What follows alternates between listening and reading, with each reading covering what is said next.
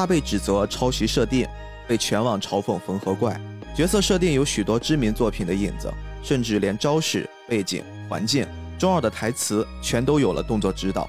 但它是一部优秀的作品吗？我不知道。随着他的第一部剧场版流落人间，我们想陪大家重新探寻一遭。大家好，欢迎收听这期的菠萝油子，我是主播 B B，我是主播命中，命中注定的命中。哎，咒术回战零零来了，哈哈。我们今天给大家带来一期咒术回战，哎，注意后面是有一个零，为什么是零呢？也是源自于我们前段时间在听友群的一些些观察，哎，突然就是有一天。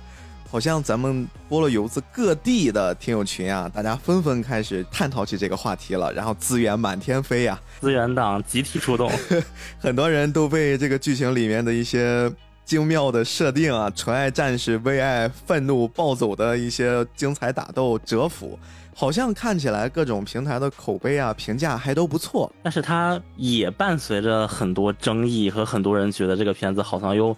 不怎么样，一些挺两极分化的风波吧，我觉得。所以呢，既然都这么两极分化了，我们也就来趟一趟这浑水哈。其实对我来说，《咒术回战》一直很想做，但一方面是因为我们这姐妹电台《仙境之桥》他们之前做过，而且做的还真的很不错。我听小姐姐们讲故事，听得我哎呦那个开心呀，开心到我自己都不想做了。我说你们要想听，你们去人家隔壁听去。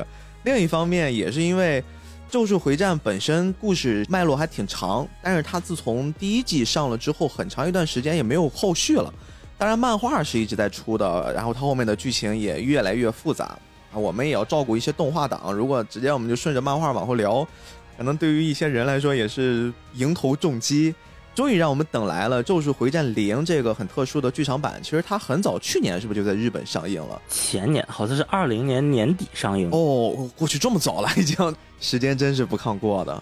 然后好像前些时间不是高清的版本也已经出来有一段日子了。这次我们聊也是希望大家都有了一些比较好的体验之后，哎，我们一起来聊一聊，看一看《咒术回战》作为近些年里面也是一大热款啊，也是一霸权作品。好像让很多新一代的动漫爱好者们，他们好像还津津乐道，哎，很喜欢这个作品。但是呢，又像我们开头介绍的一样，很多这种老影迷啊、老动画迷，真的就。言语之中，你就能透出那股酸溜溜的味道，就是，哎呀，这儿也不太好，那儿也不行，然后又加上它本身确实是我自己也感觉很多地方你就是能感觉有似曾相识的样子。对，这儿也是感觉很类似，那儿也很类似，而且你如果在 B 站看的话，甚至大家开始玩梗了，我不知道你们有没有注意，就是他只要每一个动作出来，每一个招式出来，每一个角色出来，都会出现什么什么什么动作指导，什么什么什么动作指导。对，大家好像变成一种全民狂欢。的调侃了，而且作者他的名字放在了中文的环境里，他这个谐音也特别有意思，甚至不是谐音，就是完全统一了。对。这个作者应该没有记错的话，他叫借鉴一下下，所以有还真的是借鉴一下呀。戏称他的超能力就是借鉴一下。当然，国内还有一部分咱们的观众朋友们会喜欢叫他另一个名字啊，独眼猫，因为他自己我记得是在哪一次看到采访说，他认为猫是一种人畜无害的生灵，就没有人会讨厌猫。对，然后呢，他就会把猫当成是一个自己的代表，就不希望别人讨厌自。自己，同时他又懒得画，就是画一只眼行了，然后就最后变成了独眼猫。我的天呐！对，因为日本的漫画家他们还是对。把真实身份抛头露面这件事情有一些抵触，以及社会上确实也会有一些比较恐怖的人嘛。所以呢，其实无论是独眼猫的这个形象，还是借鉴夏夏这个名字，其实都是作者他自己创造出来的。就是这个借鉴夏夏是笔名啊，不是真名。对，这个名字一听就不像是真的。如果有一个父母给自己孩子起这么一名，其实这孩子成长也挺痛苦的。是。今天在聊这部作品的时候，必须要先照顾一下没有看过的同学啊。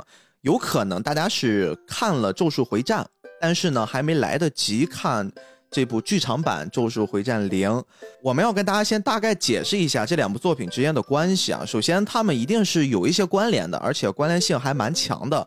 我们在后续在介绍剧情的时候，会跟大家稍微补上一些世界观两个之间的联系。但是其实呢，如果你《作为另一小撮人，你完全没有看过《咒术回战》的第一季 TV 版，哎，你直接就是从这个动画电影入坑也完全没有问题，因为它本身也是一个非常非常完整，而且还挺好看的故事。这两部作品其实他们各自还都有自己的漫画，就是我们不管是 TV 版还是说这个剧场版，都是有漫画的原型的。但是漫画原型呢背后其实还有另一番故事。那我们在介绍漫画具体的故事之前，我们还是先稍微理一下借鉴夏夏老师他的人生经历吧。哎，他作为一个新生代的漫画家，他和藤本树其实年纪差不多大，他是九二年生人，所以到今年正正好三十岁。就很多可能他的漫画的读者已经年纪比他还要大了，就是这种一个新生代漫画家的形象哦，怪不得他的那些作品里面那些角色，我还特意注意了一下，因为他是属于跟我差不多同龄人，对对，他在里面设定的一些发生事情的节点也都是在这几年，什么一七年呀、一六年、一八年，而且里面几个比较重要的塑造的角色，比如说五条悟是八九年的，夏油杰是九零年的，都跟他差不多，都是同龄人，对对。可能比他大个一两岁，说不定啊，说不定原型是他的什么学长学姐啊，认识的人也有可能啊。而我们的这个借鉴老师呢，他成为漫画家的契机和别的漫画家会稍微有一点点差别，但是也是一种很普世的一条道路。他其实是从小就喜欢看漫画，但是他自己没有一个萌生过画漫画的想法，直到他小学四年级的时候转学了。转学到了新学校之后，发现这个新学校里有很多男生啊、女生，特别是有好几个女性朋友一起喜欢看 Jump，然后但是这些朋友呢，他们就会画画，所以呢就跟着一起画画，然后就觉醒了，忽然说我要成为漫画家了，就能看到他其实是有一个从读者到创作者的转向的，他不像我们上一期提的九宝老师，九宝老师是从小就喜欢。通过画画的方式给人复述前一天看到的这个动画片嘛，他本来就一直在创作了，而借鉴老师一开始一直是读者这样的一个身份，而他最喜欢的漫画其实是死神哦，就又绕回去了，这也还发生了联动，对，而且这个也是某种命运的巧合啊，就是因为他是小学四年级的时候开始看的死神，当时他家里有一个哥哥。然后他哥哥买了一本账簿，他哥哥买了之后说：“这是我的书，我是不会给你看的。”然后他父母也不太支持他看漫画，所以呢，他只能偷偷的趁家人不在的时候，把他哥哥买的丈夫给偷出来。这就很像是小男孩偷漫画书，小女孩就偷姐姐的裙子一个道理 啊！对对，口红啊什么的。然后他不偷不得了啊！一看确实不一样。他看到的这个 Jump 正好是当时的死神第一话开始连载的那个创刊号哦。也就是说，他其实跟死神还真的是特别有缘分。死神在最开始连载的时候，他是从头追的，他完全没有这种对对对，我中途开始看还要自己脑补世界观的那个过程。对对对，所以他是从第一话开始正正好好，就当时就受到很大冲击嘛，从头到尾就追完了死神，然后他就觉得，哎呀，漫画家真是了不起啊！就这个时候他就有冲动想成为漫画家了。哦，哎呦，这两个人。你如果仔细想想他们的作品风格，其实还确实有很多很多相似之处，包括好像在《咒术回战》里面，我也经常能看到有一些类似这种诗歌体的东西出现在漫画里。对对对，而且他对生僻字呀，然后甚至佛教文化的一些癖好，当然佛教文化是一个小巧合，包括他的一些形象的设计，死神味儿也是挺重的，我觉得。没错。但是确实是我们不得不稍微公正一点的说啊，也不枉我们在上一期聊死神那节目一顿吹。其实从这个时尚和审美的高度上来说的话，离九宝老师还是有一点点差距的啊。对，九宝老师毕竟还是站在时尚最前沿呀。对，这个叫向九宝者死，学九宝者生，太精准了。就是在借鉴立下这个愿望之后呢。他就开始摆了，就是他也没有干什么事情。哎呀，我就是想当一个漫画家。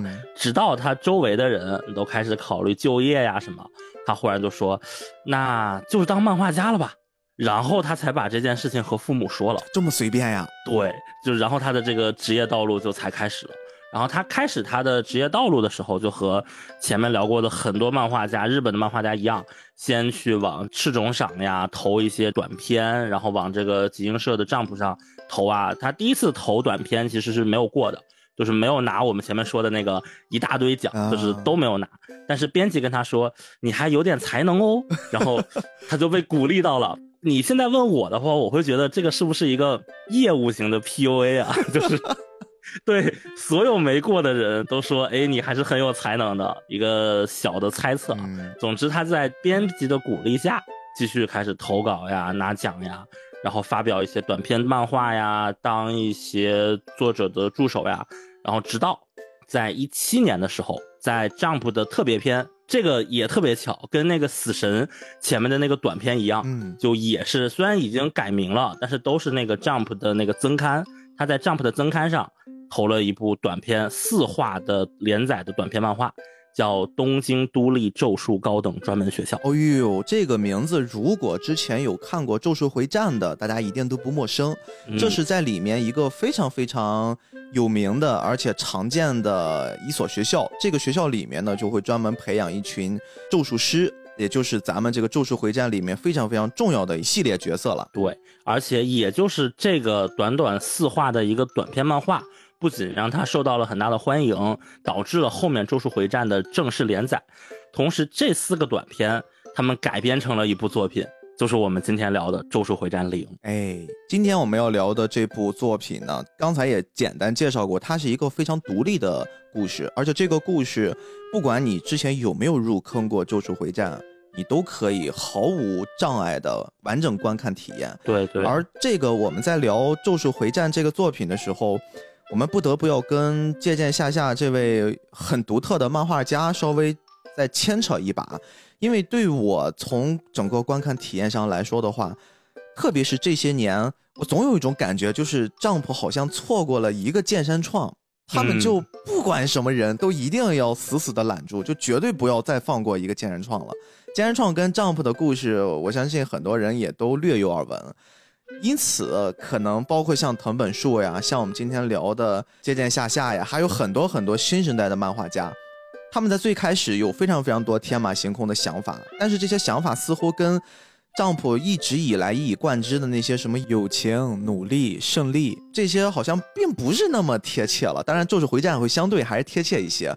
你像那个电锯人这种作品，就完全没有什么关系了。但是没有关系，时代在进步，读者在蜕变。对于一个杂志社来说，他们一样也在积极的拥抱市场。像咒术回战等等这一系列的作品，可能也是因此。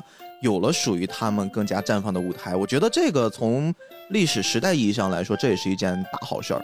我们处在一个暂时可能难以察觉，但是如果从未来的某一个时间点回看的话，会发现现在应该是我们正处在 Jump 的一个甚至日本漫画的一个激烈的转型期里。再稍微补几个小点啊，借鉴夏夏老师啊，一开始他想要一个可爱一点的笔名，他起的叫。有毒牛奶，哎呦，这这让我想到了无卡护士情的那鳄鱼，对，就很可爱。但是呢，他又觉得这个有毒牛奶日文啊，它的那个汉字非常难写啊，然后他就在这个有毒牛奶的基础上找一些日文的同音字，然后笔画又很少的。然后他又很喜欢叠字，就很可爱嘛。然后所以就变成了借鉴下下。所以仔细看，就借鉴下下这几个字，它确实它的笔画是很少的。嗯。但另一方面，你会发现这个作品里，它似乎经常塞一些笔画很多的字。哇，我真的说到这事儿，我就来脾气了。我本身嘛，大家都知道，逼哥是一个没什么文化的人。我的天呐，我读这个漫画我真的巨吃力哦！就是咱不说这部动画电影了，就是这个《咒术回战》的正片里面有一个非常非常重要的，他是反派角色吗？也不算，就是一个很重要的角色吧。算是引起这个故事整个事端的，他叫两面宿傩。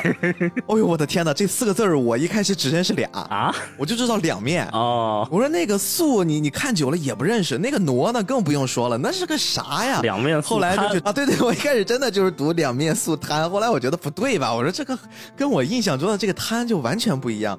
再包括，因为它里面有很多很多的幽灵，他们叫咒灵，是由怨气产生的。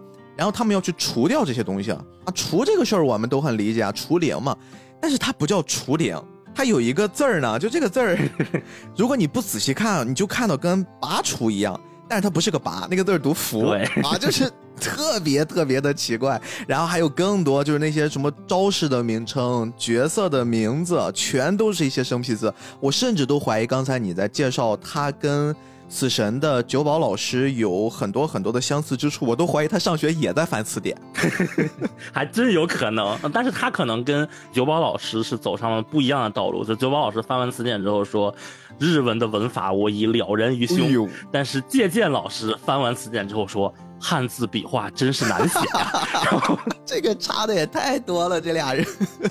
啊，顺便一提啊，两面宿挪的这个“挪”字，应该还是在咱们初高中的语文的教材范围内。完了，就是沈从文暴露了，他写过一本小说《编程》嘛。呃，我印象里，反正我高中的时候是把它节选过一段当课文的。然后他那个里面男主就叫挪宋，他的那个“挪”。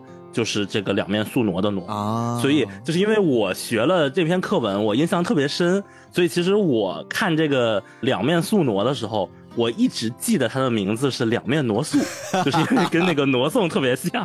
然后我今天一查，哦，原来是宿挪呀！虽然这个字儿认识，但是读音还是读反了。这时候我就要疯狂找吧了啊！我们因为隔了太多届，我们换教材了，我没有这个啊，我不知道，没学过，没学过，没学过啊。然后还有一个非常有意思的点，本来他连载完这个东京都立咒术高等专门学校这个短片非常火嘛，获得了在 Jump 的连载资格。然后我们的借鉴老师呢，本来准备连载的是一个在现实世界的舞台，就不是这么魔幻的世界，准备连载一个偶像格斗题材。偶像格斗，对你没听错，就是偶像格斗题材。然后 听完他的讲解之后，他的编辑说。千万不要啊！就是真真的真真的这么说的，说千万不要啊！他说行吧，那还是改一改。然后他们一番讨论之后说，还是在原本的短篇小说的基础之上，把这个故事继续扩展，弄成一个长篇比较好。然后我们借鉴老师就听话的。这么做了，做完之后又被编辑狠狠的夸了一顿，我感觉我真的又感觉被 PUA 了，越说越像 PUA 啊，这不就是那一套吗？这个就能看出来为什么我们这一次说《咒术回战零》，你是可以完全无障碍的直接去看的，因为事实上它的这个故事诞生的时候根本没有《咒术回战》的故事，根本没有什么两面宿傩，然后虎子都没有，就它原本就是一个。最先存在的独立的故事，当然它改成动画之后，它加入了一些东西，加入了一些伏笔，然后作为这个两期 TV 之间的一个串联，可能会有一点这方面的小的彩蛋在里面。但是你直接看，我觉得是没有任何的影响和障碍。嗯，而且这事儿特别好玩的一点就是，可能呀也是由于这个作品比较受欢迎，最后它上了院线，上了大电影之后，大家也很喜欢。就导致呢，他在后续的一些漫画创作过程之中，还把前面很早之前做的很多设定给圆回来了。就虽然这个过程让人感觉，呃，有一些前后角色上的，比如说性格呀，或者说一些立场呀，有一点点摇摆，但是他最后都非常非常努力的给找补回来了。借鉴老师自己他有一个创作论，他觉得某个地方很有趣的时候，他就会这么画。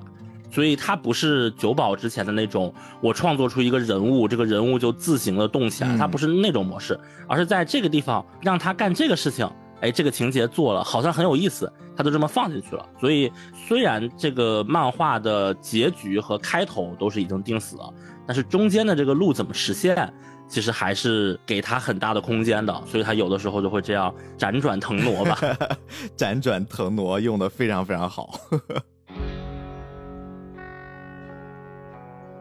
OK，咱们聊了这么多关于作者的故事，今天我们在聊这部作品的时候，我们还是要先给大家补充一下，在《咒术回战》这个世界的一些强设定啊。嗯，当然这个强设定呢，可能有一些人又会开始像我们开头说的一样了，哎，我好像在哪儿听过，怎么这么耳熟？没关系，咱们先按照一个就当你没有听过的这么一大前提，咱们来聊一聊。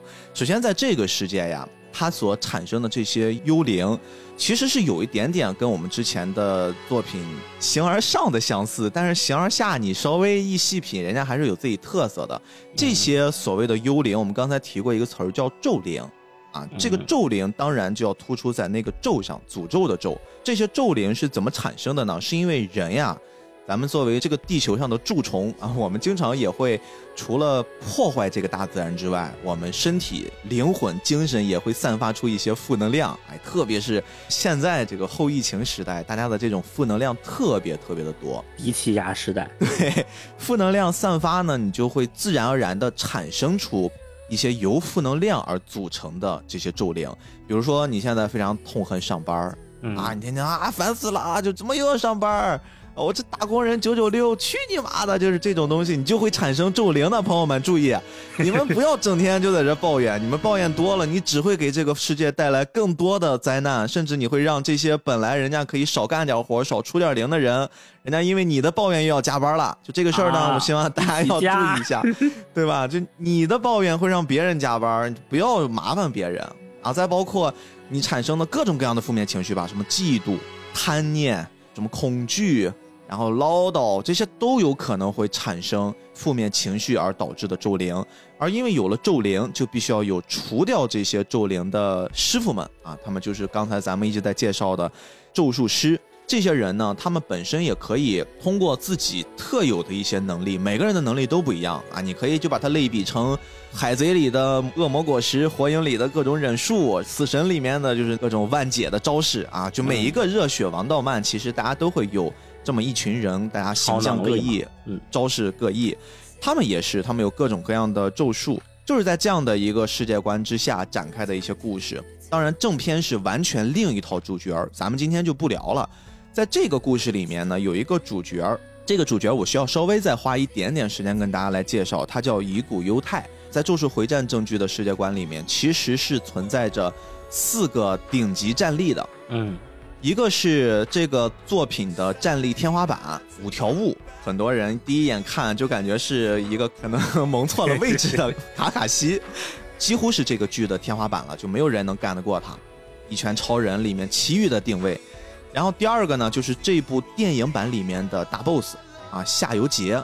这个夏油杰呢，哎，我还挺喜欢这个角色，并且我今天特别希望借助这期节目给大家稍微补充一下这个角色的一些设定，因为就像我们刚才说的，虽然这部电影是早期的一个短篇漫画改编的，但是在后面随着借鉴老师他不断的完善补充，哎，后面还是给这个角色做了一些很完整的铺垫，早期的故事，然后结合这个部分。可能对于这部电影我们会更了解一些，然后第三个呢是这个《咒术回战》正统世界观里面，他们的这所学校隔壁一所学校有一个非常厉害的战力，叫东堂。哎，他出现在我们上一次聊的这个春宵苦短里面也有一个东堂，但不是一个人啊。这个东堂呢是一个壮汉，非常非常能打。他的老师九十九游击，哎，这个坏姐姐，但是非常非常的好看。这个人。至今还没有完全的展示出他真正的能力和实力，但是也是四大顶级战力之一。刚才我们介绍了三个，还有一个就是我们这期节目的主人公乙骨犹太。这个乙骨犹太刚开始出现的时候，并没有特别强，因为它是一个前传，也就是说。我们真正是随着他自己的个人成长来展开的这个故事。这个犹太一开始在电影里面刚一登场，你就感觉就是一个小弱鸡啊，就完全就是那个真丝真丝的那个状态。就是我们每次说到这种小弱鸡啊，我不行呀，很丧呀，男主啊，然后全都会想到这么一个角色啊，以为功不可没。其实还还有一点点差别，真丝他是一个。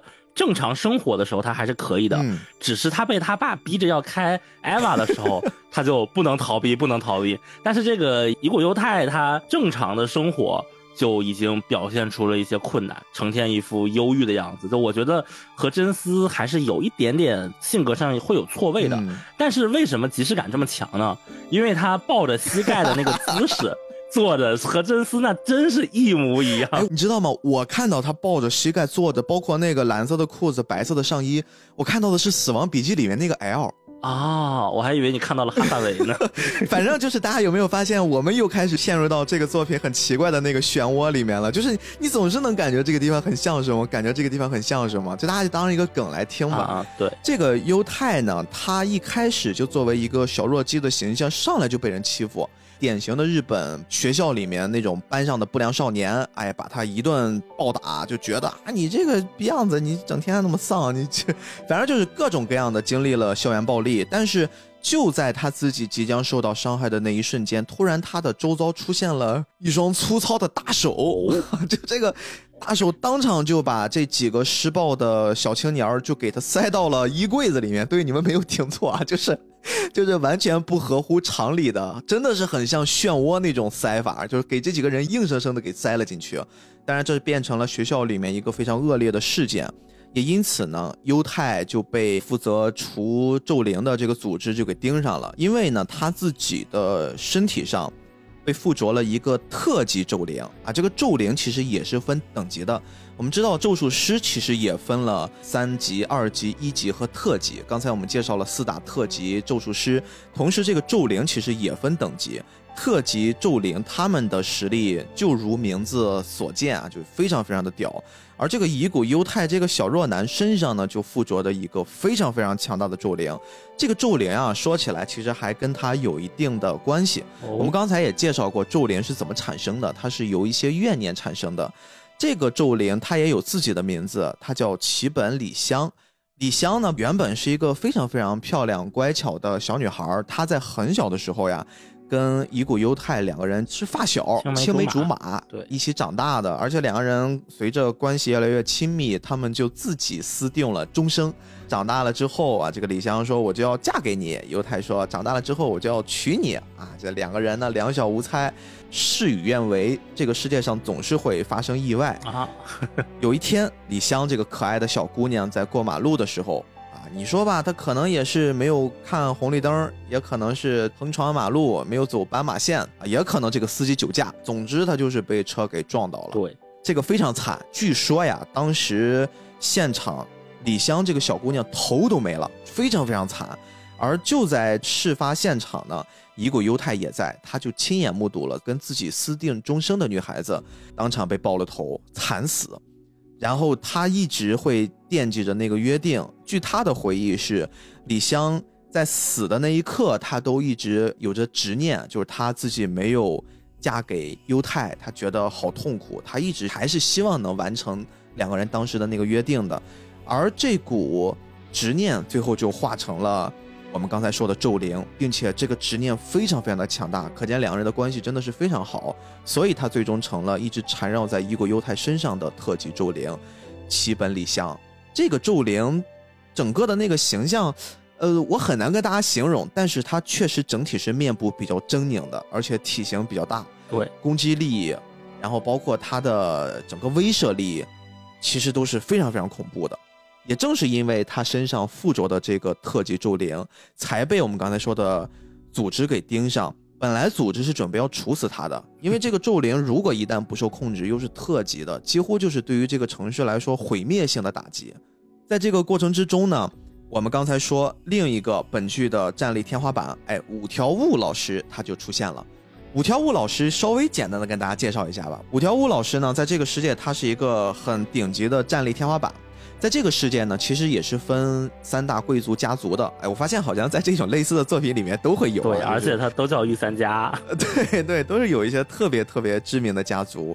其中这个五条家族，他们就是在这个世界里面特别特别有名的三大老牌老资历的贵族家族了。原因是什么呢？五条悟他所在的这个家族呢，他是日本三大怨灵之一兼元道真的家族。因为我们刚才说过，这个怨气越重，那你自身肯定就会越牛逼，幻化成的这个怨灵越牛逼。你在这个家族下面诞生的这些人类，他们一定天然就是顶级的，他们就是顶级咒术师。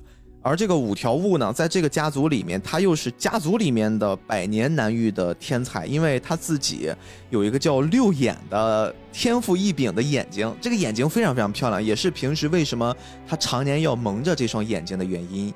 他一旦要认真战斗了，会把眼睛给解开，就是缠着一些绷带，露出了那双卡姿兰大眼睛，明亮亮、闪搓搓的，非常非常好看，晶莹剔透。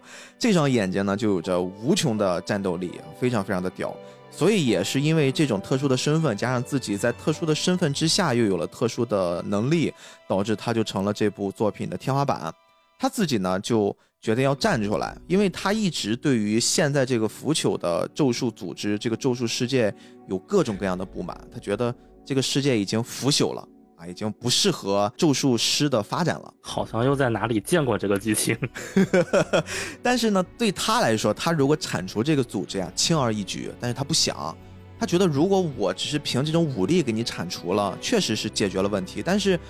你说这个组织制度没有变，很快还会再选拔出一批跟这些腐朽的管理岗一样的角色，那么周而复始，没法根治，没法治本。嗯，所以呢，他就决定自己投身到教育行业里面，他要当一个老师，他就要去培育各种优秀的学生。那么等有一天我的学生发扬光大了，他们成了咒术师这个世界里面的中流砥柱的时候，或许整个这个行业就会变好。哎，其实是非常有远见的啊。就非常非常，而且我觉得这个抱负可以算是很远大了，对，一下子就有一种教师职业的崇高性就油然而生了。对，所以其实我们在正片里面看到他救了那边的男主虎子，也是出于这个目的。虎子也是一个即将要被处死的人，他给救了。而到这个作品里面，优太呢也是在即将被处死的时候，再次被五条悟给救下来了，说在能保证安全的前提之下，我要试着让他变成是。不是破坏人的力量，而是他能保护人的力量。哎，他一下子就把这个高度给拔高了。从此呢，伊古犹太就加入到了刚才命中介绍过的这个中立咒术高等专科学校，成为了里面新年级的一员。而在这个新年级里面，其实并不是大家想的那个大班啊，人家是小班制。对，是不是又非常耳熟了？有三个人，两男一女，哎，非常像。他就作为一个插班生进去了。哎，这个班非常非常的好玩儿。这个班里面的这几个学生呀，哎，有一个呢是狗卷儿。这个小孩他平时不说话，因为他掌握的这个咒术非常非常特殊。他平时呢，只要一说出话来，他就通过这个语言就可以去攻击别人，就可以将。语言给诅咒到身边的人，所以说他平时只能用一些非常非常温和的词儿，就是一些跟饭团相关的一些食物食材。哎，他说的话都需要让别人去猜，你根本不知道他说什么。比如说，我现在很开心，我说的不是我好开心，我说的是海苔，然后你就要猜这个海苔是什么意思。但是这个人非常非常厉害，他只要一摘下口罩，然后他用他的语言就可以攻击别人。其实你稍微我们理性思考一下，就是告诉我们。语言是会伤人的，言灵，你说出的一些脏话越脏，对吧？你这个攻击性越强，你真的是会对别人直接实实在在造成打击的。这就是狗卷这个角色非常讨人喜欢的一设定，也是一个很少年的这种设计形象。然后里面呢还有一个熊猫，哎呦，这个熊猫呢身上别看一滩肉啊，墩墩的。但是呢，这个熊猫是在作为这个咒术学校的校长，他特制的，他制作的过程中突然变异的一个咒骸，本身呀看起来像是一个熊猫，但是这个熊猫会说人话，它有自己的思维，而且呢特别善良，还有情感，它会照顾别人，格斗能力很出众。剩下的一个是一个女孩，这个女孩呢是禅院家的其中的一个晚辈。我们说到这个禅院家，就不得不重新再提一提三大贵族家族了。刚才我们提过五条悟的五条家是贵族家族之一，这个禅院家同样也是，因为是贵族家族，所以说他们家族里面就各种糟烂事儿。而且正常来说，你一出生应该在这个家族都会获得一些加持，你都会变得很强。但是这个禅院珍惜这个小姑娘呢，她有一些比较特殊的经历，在这个家庭里面显得有点格格不入啊，因为一些特殊的事情，她是完全没有这个咒力，她完全看不到诅咒。就是相当于是说，我在一家都有超能力的前提之下，我没有超能力，他当然就会受到这个家族里面的一些特殊对待。而且他还有一个双胞胎妹妹，对，从小一起长大，这个双胞胎的妹妹就一切都正常，而且也很厉害，也很漂亮，也很有能力。但是对他来说没有。我就是全靠武力值，他自己的特殊能力就是，他可以用各种各样的武器，就很像是体术的那种概念，然后拿着一把 关公斩月刀，大杀四方。但是这个小女孩的性格什么的，我个人觉得会很喜欢。其实到这儿我不得不要插一嘴，好像借鉴夏夏老师，她对于女性的角色一直是一个短板，她自己都觉得好像不是特别会。画女性角色，对，而且甚至他的男性角色画的太出彩了，以至于很多人看到他名字之后会觉得他是个女性漫画家，画一些美型的男角色，但其实不是的，他可能只是不太擅长画女性角色。就是在这么一个班里面，我们这个优太同学作为插班生进去，刚一进去呢，大家都觉得这么一个小弱鸡来我们班干嘛？但是下一秒大家就察觉这个人身上不一般，而且好像附着着强大的灵。这个角色呢，一般我们都说，你作为一个学生进到一个专门学咒术的学校里面，你肯定都是从低级往上走，就大家的等级逐渐的变高，逐渐的变得强大，变得可靠。但是这个优太呢，他一进学校就被评定为特级咒术师，就是一上来我就是一满级小孩儿，你说进来学啥？所以说，就他们班的同学一开始都觉得特别离谱，但是很快呢，想去试探他一下的时候，他身边的保护他的。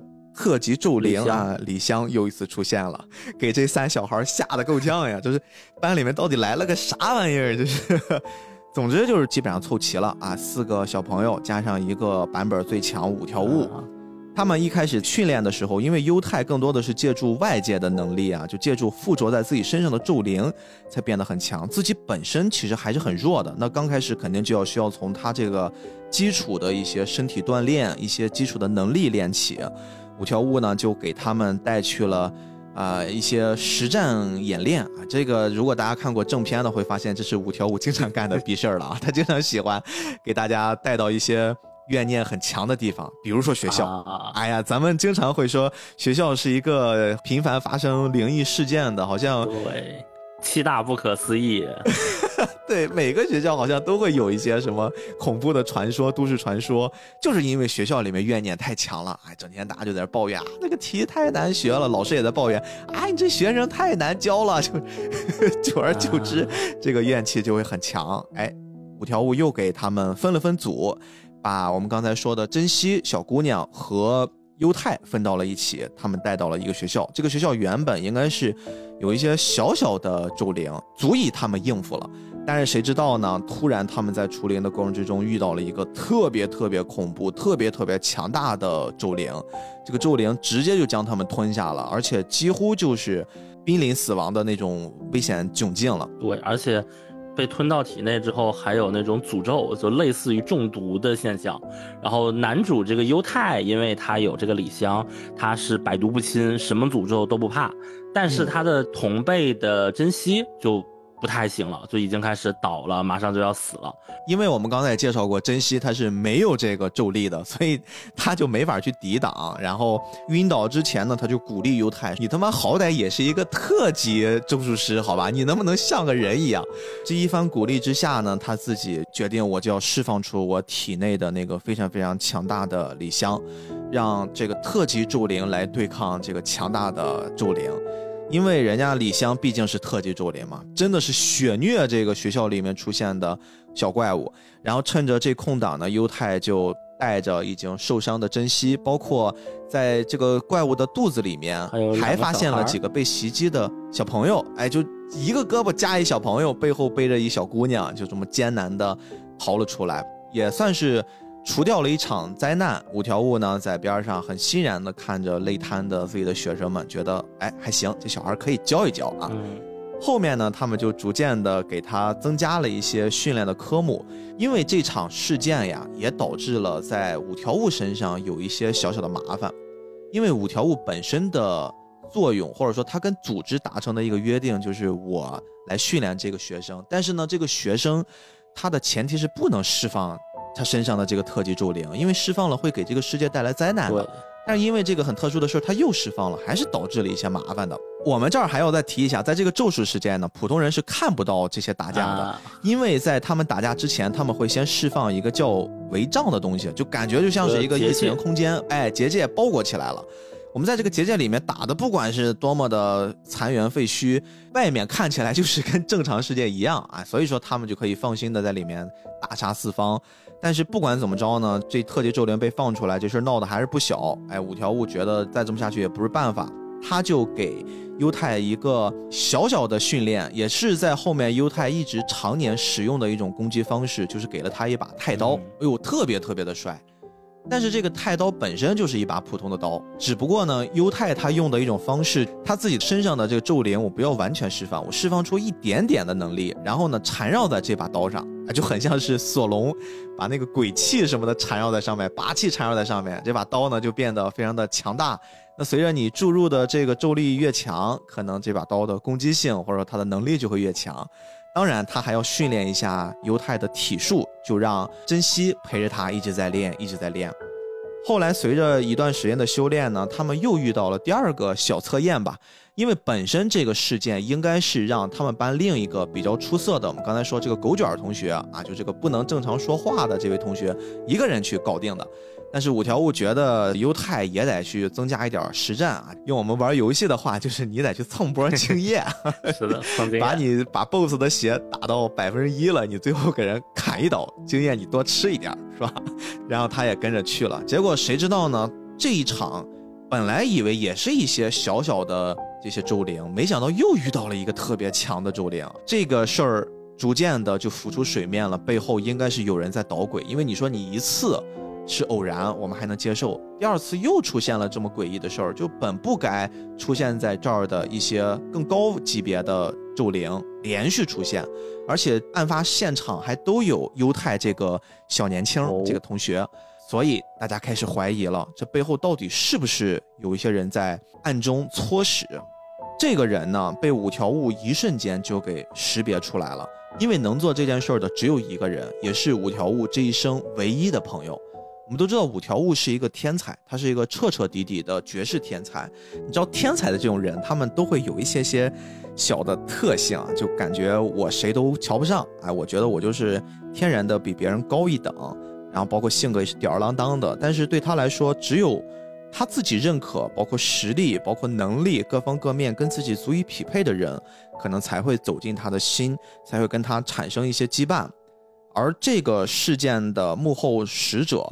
就是五条悟的一个好朋友，叫夏油杰，这也是在《咒术回战》里面一个非常非常人气的角色。刚才我们简单介绍过他一次啊，他是四大咒术师之一嘛。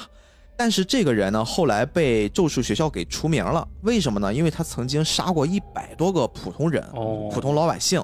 在这个世界，他们叫普通老百姓，掌握不了咒术能力的叫非术师。他一个人就屠杀了一百多个人，几乎是把一个村子给屠了个遍。而且这个还是有记录的。对对对，是有记录的。而且一会儿我会给大家补充一下这个世界观。他认为呢，这些普通人都是猴子啊，他就不把这些普通人当人看，只有我们拥有咒术能力的这些人，我们才是普通人。他自己有一个很邪恶的计划，他需要去集结一众的邪恶的咒术师。准备呢，重新呢去把咒圈把这个制度给完善一下。他也看不惯现在咒术师这个圈子里面的这些腐朽的制度。就某种程度上，他跟五条悟的理念是一样的，但是他们的做法不一样，对，有分歧。而且他这个理念吧，他觉得不会咒术的都是猴子啊，都是麻瓜，麻瓜是不能活的。嗯，就又开始这个串戏了。所以呢，在五条悟猜透了幕后真凶是谁的时候。夏油杰也不准备继续藏匿于阴暗之处了，他就主动呢带着一波自己集合的邪恶的咒术师，来到了这个学校。这个是有一个具体时间的，是在二零一七年。如果是以这个时间为参考的话，看过正片的朋友们，应该会对这个时间比较敏感，因为我们真正主角在经历的那个时间呢，刚好是发生在二零一七年的后面一段时间，二零一八年。他来到这个学校宣战。他说，在二零一七年的十二月二十四日，哎呦，这个节日过去啊，大家应该都会比较喜欢这个日子，大家都会过这个节。本来这一天应该是平安夜，他要准备在这一天的日落之后，分别在两处，全部都是在日本人特别特别集中的地方，一处是在东京的新宿，一处是在京都，他要开启百鬼夜行。百鬼夜行四个字，顾名思义，就是他要释放出上千只咒灵。非常非常直接的说，在那一天晚上，见人就杀。嗯，等于是直接下了一个宣战帖了。没错，他为什么要做这件事儿呢？他现在没有说，他只是觉得他要重新去整治一下咒圈的制度。但是这个战书一旦下达了。作为学校里面的老师们，包括咒术圈正常维护秩序的这波人，大家自然不能坐以待毙。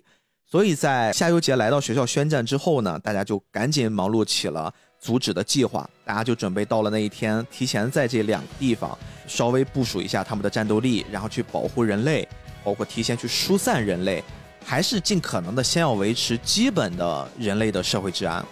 但是其实呀，这个夏油杰他有一个真正的目的，他的计划是借助这个闹剧，把大部分的战力都调到外面来，调虎离山。他是想把这个乙骨身上的这个李香特级咒灵给夺过来，因为夏油杰他有一个很特殊的能力，就是说他可以去除掉人身上的那个咒灵啊，我不能应该用除啊，应该用符这个词儿，哎，他要符掉这些咒灵，但是呢。他的方式并不是直接斩杀掉，而是他可以把这些咒灵呀变成一个小珠子，然后这个小珠子自己吞下，就是跟收集手办一样，他就可以把这些咒灵给收集起来，并且在关键的时候再拿出来使用，抓宝可梦。哎，对，就是很多人再去吐槽这事儿了，又是一小珠子，又可以收集，又可以使用，又可以召唤，这不就是宝可梦那套逻辑吗？所以夏油杰这应该也是真心镇走出来的一个。宝可梦成为训练师，宝可梦大师。对对对，这样一说，大家就会比较好理解了。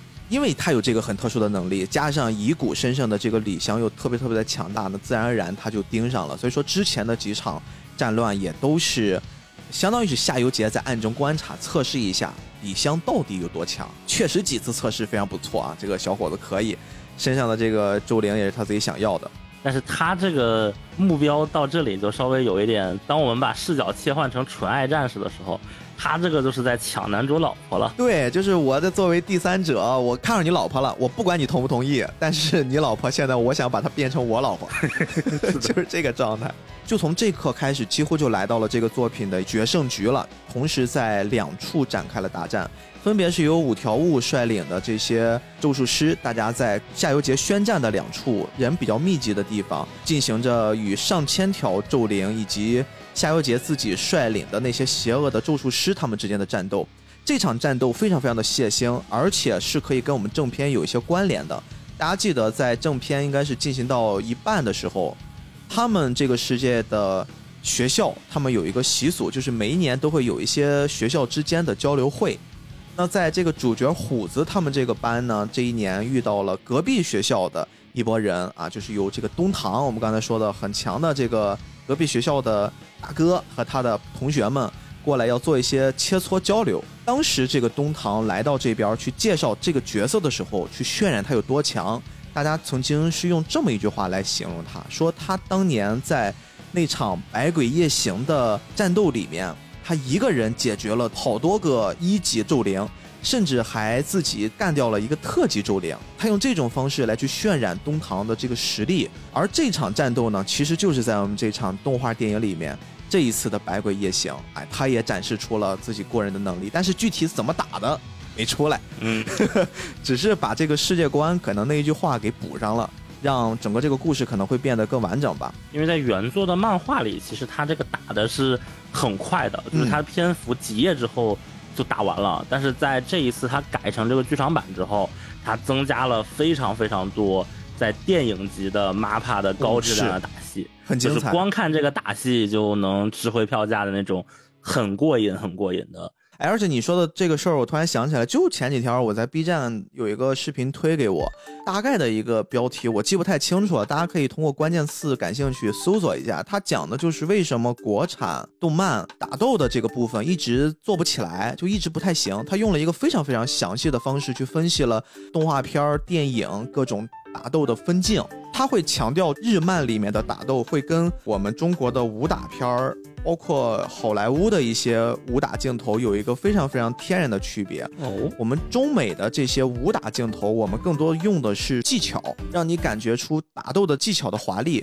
当然，美国那边会更另类。美国那边因为它本身技巧并不是很强，就它不会像咱们中国，特别中国香港有这种很专业的武术指导，他们就会真的在设计每一个镜头怎么打好看。所以说，很多人会很很喜欢我们中国这种传统的武打片儿。啊，就看起来功夫片儿特别爽。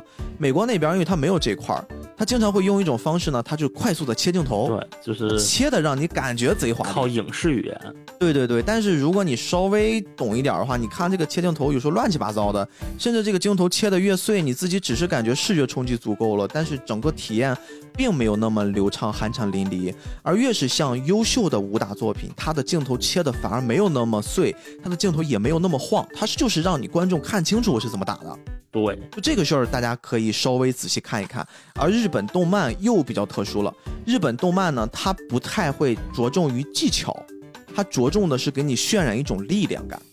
所以你大家现在仔细回想一下，是不是我们看的所有的动漫里面的打斗都会有一些，比如说在爆发之前的一些慢镜头，甚至是给你一些特写蓄力，比如说在眼睛、嘴角、咬牙、握拳。然后这种蓄力，然后突然一个很快速的冲击，然后打到身上有一个非常强大的反应，然后整个人被击飞很远，这是非常非常常见的日漫的表现方式。我感觉这个一方面跟漫画的分镜的设计、这种节奏感呀、速度线呀这种表达方式有关；另一方面，做成动画之后，它也真的处理是很有讲究的。但是可能我国就这条线脉络就没有传下来，嗯，所以还是以动作为核心。就这个东西不是最开始的那个原始的媒介形态会有这个差异，这个一会儿我们也会稍微延展一下这这个相关的话题啊。嗯，然后我们说回最后这场大战，在最后这场大战上，其实五条悟在战斗之前他有一些察觉，他好像突然识破了自己好朋友的这些小阴谋，他就先派了班里面的另外两位同学熊猫和狗卷儿两个人先回去。因为目前在学校里面，优太的身边只有珍惜一个人在保护他，珍惜很快的就被夏油杰几下给干掉了。毕竟这是特级咒术师呀，珍惜一个小姑娘不可能能抵挡了他。但是随着自己另外两个班里的同学过来阻挡呢，也很快的就落败了。但是那段打斗其实也很精彩。总之，通过这种简短的对招，就我们能看出夏油杰这个人不只是智谋过人啊，非常的邪恶。不愧是反派大 boss，他的战斗力其实也非常的强大，也是天花板，天花板了。对，基本上就是天花板了。呃，当然他比五条悟还是要差那么一点点。这个后面我也补充。这个时候，优太听到了外面的吵闹的声音，他自己出门一看，原来在自己班里面这些朝夕相处的同学，这些好朋友们，都已经被一个陌生的男人闯到了自己的世界，然后又因为自己的原因受到了重伤。因为我们可以。大概的回想一下，优太在之前他自己整个的成长环境，他几乎没有什么朋友的。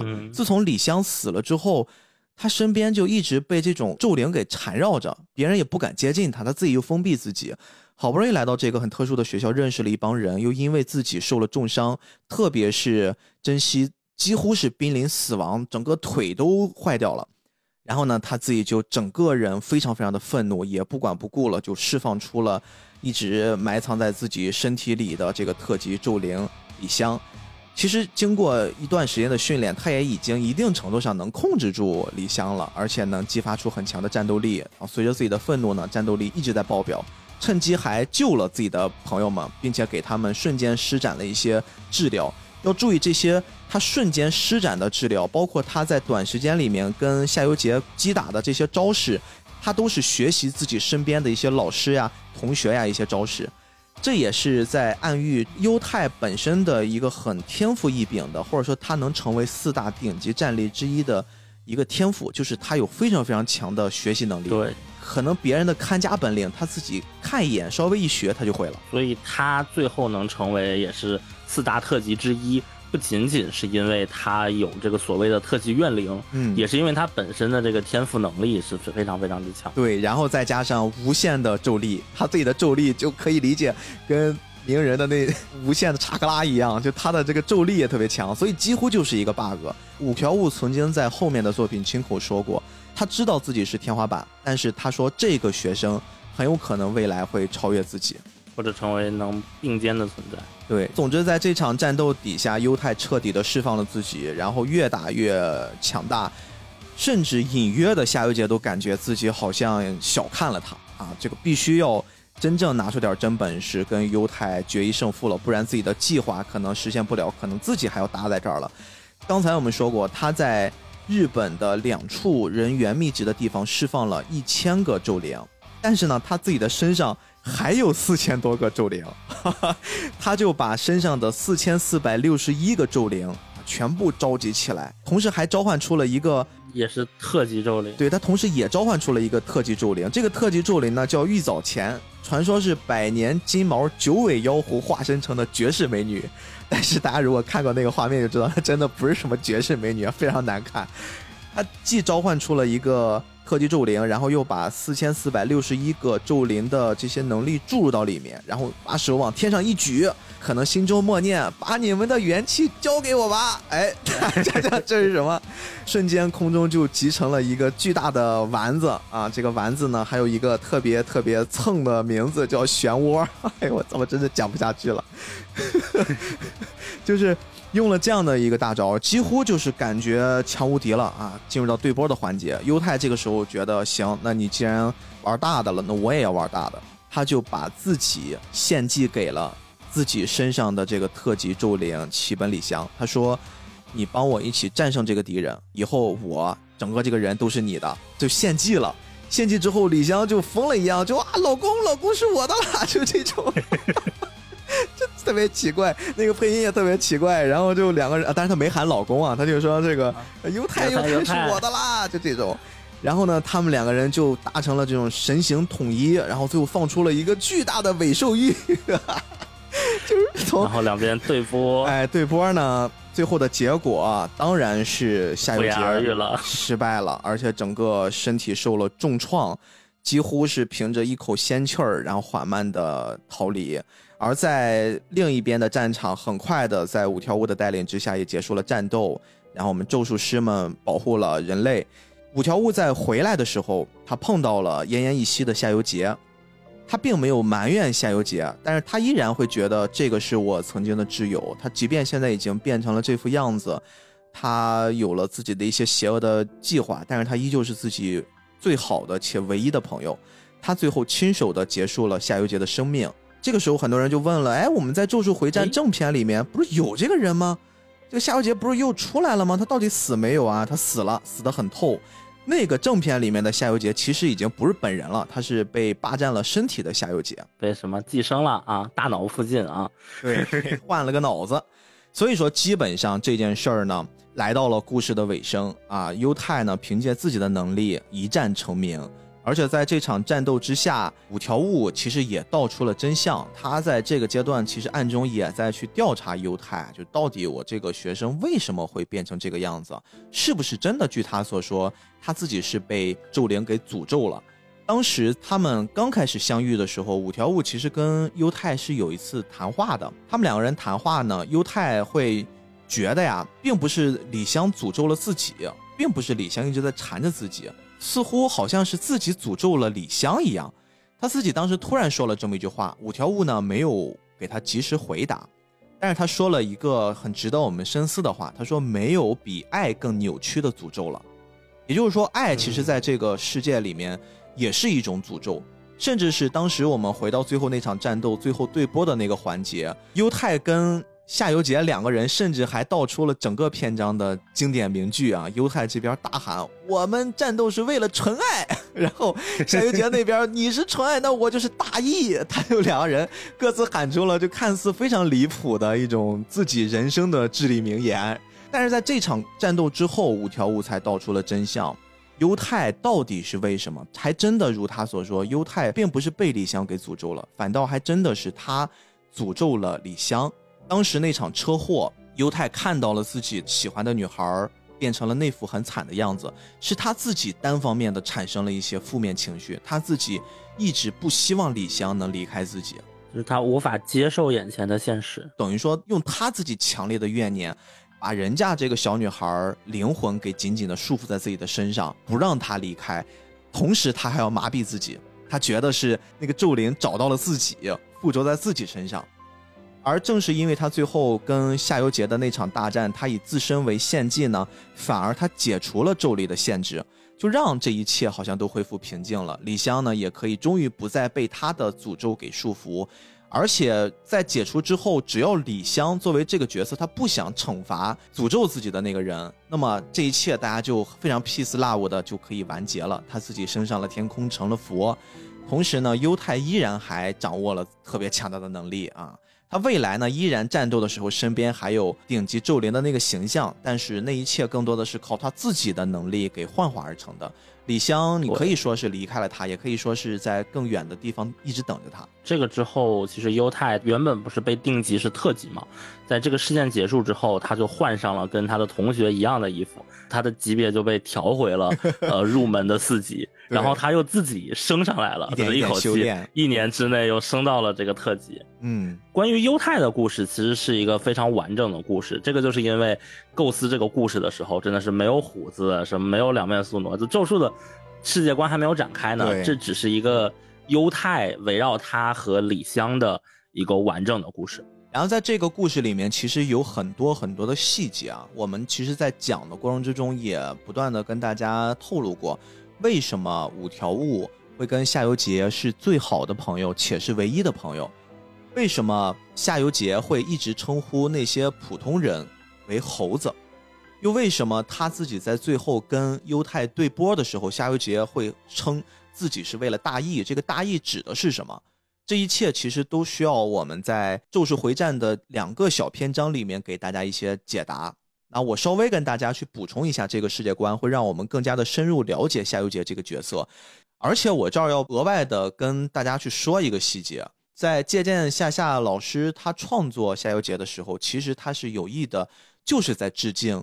一个我们很熟悉的菠萝油子曾经也讲过的作品《悠悠白书》里的仙水儿，嗯，所以你们会发现夏油杰他整个的人生经历，他也是一个从好孩子，一个有坚持的人生大义的这么一个人，最后变成他要铲除人类这么一个过程。而这整个这个过程主要放到了是两个篇章，一个是怀玉篇，一个是玉折篇。怀玉篇呢，更像是早期五条悟和夏油杰两个人作为学生时期的奋斗故事其中的一个小桥段。夏油杰他自己的父母并不是一个很顶级的出身，甚至是连普通的咒术师都不是，他的父母就是普通人。当时呢，他们班里面也是三个同学，两男一女，夏油杰、五条悟，还有一个叫肖子的小姐姐。当时呢，夏油杰就是一个非常非常温柔的男人，很理性。而且什么事儿他都要去探究原因的这么一个人，虽然他的出身很平凡，但是他自己是一个天才。天才到什么程度呢？天才到可以跟当时的天之骄子五条悟平起平坐的程度。也就是说，如果你实力不满足，你天天跟人五条悟蹭关系，五条悟是不会正眼看你的。说明从这个角度上，夏油杰本身的实力是非常非常不错的。而我们在现在这个节点上看到的咒术学校的那个校长，就那个叶娥那个大哥。他在当时呢，就是五条悟他们的老师。在这个过程之中呢，他们出去除过一次灵，但是因为五条悟早些时候就他学生时期是一个大大咧咧的人，什么都无所谓，仗着自己贼牛逼、魂不吝这么一形象。他们有一次除灵呢，忘记放下那个杖了。我们刚才说杖的作用就是它可以屏蔽一下外界的一些事儿。如果你没放下来，你把这个房子摧毁了，那可真的就是现实世界人家看到的摧毁了。所以这个事儿就导致当时社会是有一些恐慌的，怎么着我们莫名其妙的房子给炸了？其实他们是在扶灵，没办法就会对外说呢，我们当时这个燃气管道爆炸，一些人类的意外事件。但是当时还不是校长的叶娥呢，他就严厉的批评了一下五条悟，说你这个事儿做的就是不是很漂亮，而且你怎么能丢三落四的呢？不长脑筋啊！夏油杰这个时候呢，也提出了自己的观点。大家要注意，现在这个阶段，夏油杰提出的观点，他跟我们在看这部电影的时候完全不一样。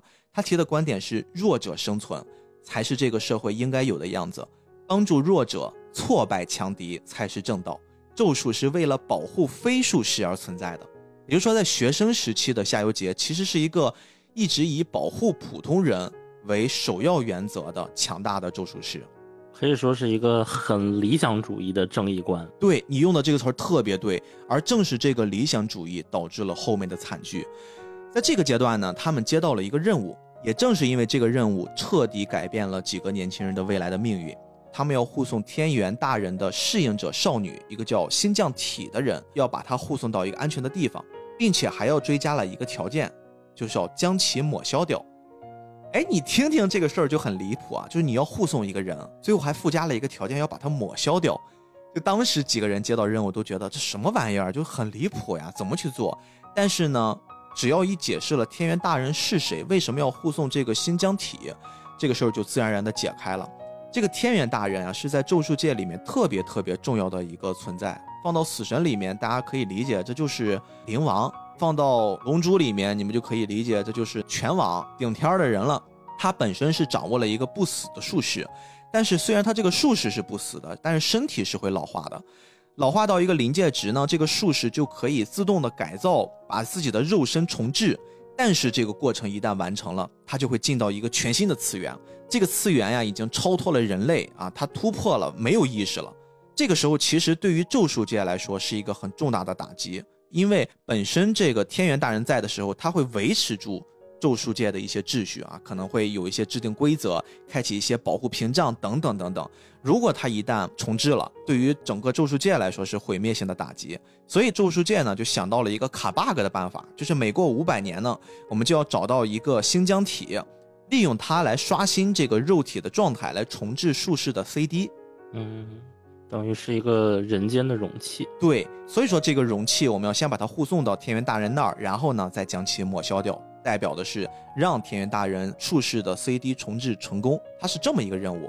在这个任务之下呢，自然会有一些人想来阻止，会分两拨人，一波是一个叫 Q 的组织，这个组织呢，他们就是希望天元能暴走，完全不受控制。因为天元的暴走不受控制呢，他重新的去颠覆咒术界的诅咒师集团。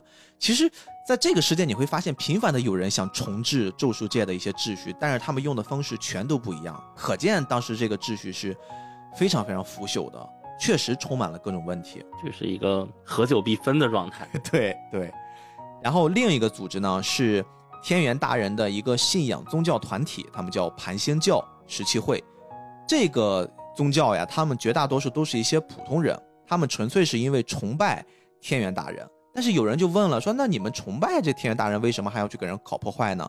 这些人呀很离谱，他们崇拜的是纯粹的天元大人，就是说如果你用了一些别的方式，你比如说去做融合重置他的术士 CD，你这就是有杂质，这些杂质不允许进入到我们纯粹的天元大人体内，所以他们也要去搞破坏。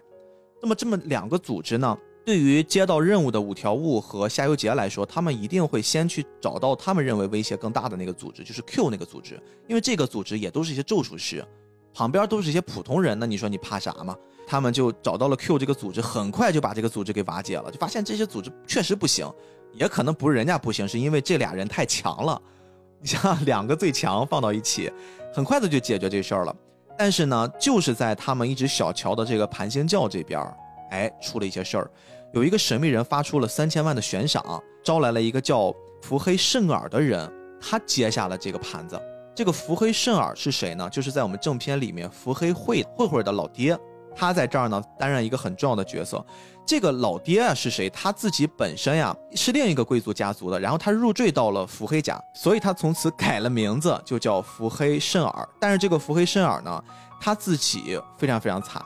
他自己被天宇咒术给束缚了，就是他自己没法施展咒力了。但是他呢，也因此变成了人类的肉体最强。也就是说，他作为一个普通人，肉体最强，他自己就要站出来，代表这些普通人去捣毁他们之间的那个任务。伏黑甚尔呢，他自己不只是说身体肉体特别强大，他最厉害的就是他的智谋，他的脑袋很灵光，他自己非常非常聪明，他用了各种各样的计谋啊。因为他早些年其实曾经也是因为贵族家族身份的原因，他跟小小的五条悟见过一面，他深知五条悟的强大，他知道这个人惹不得的，所以他就先去把这三千万的奖金全部撒出去，他召集了无数的咒术师来不断的骚扰五条悟他们，就让他们的精神一直紧绷，然后战力一直消耗，同时他在一波自己的配合之下，加上自己过人的体术。还真的是把夏油杰和五条悟给惨败了。也就是说，在那个年轻状态之下的现版本最强的两个人，曾经被一个完全不会咒术的肉体最强的人类给干掉了。而且五条悟尤其惨，他几乎就进入了濒临死亡的那个状态，马上就要奄奄一息了。当然，也就是在这个阶段，五条悟才领悟了一些东西啊，彻底蜕变，成了我们现在看到的天上天下唯我独尊这种状态，就谁都干不了我。其实当时五条悟虽然很强，但没有到那个程度，也是因为这次濒临死亡的重伤，他才领悟到了最强。嗯哼，拿挂了。濒临死亡这个过程之中呢，夏油杰这边依然在护送的那个少女，护送过程之中被刚刚打败五条悟的腹黑圣尔呢，就跟夏油杰就说了很多颠覆他三观的话。你看，你不是觉得你们最强吗？我就把你们最强的那个其中一个已经给击倒了，而且我是一个普通人。另外呢，你不是一直要保护这个女孩吗？完美的最后送到这个天元大人那儿。刚说完这句话，直接就把那个女孩给秒掉了。也就是说，这个女孩是当着夏油杰的面儿死掉的。她自己即便已经这么强了，但是她完全没有保护这个女孩的能力。又一次的她的精神上的打击。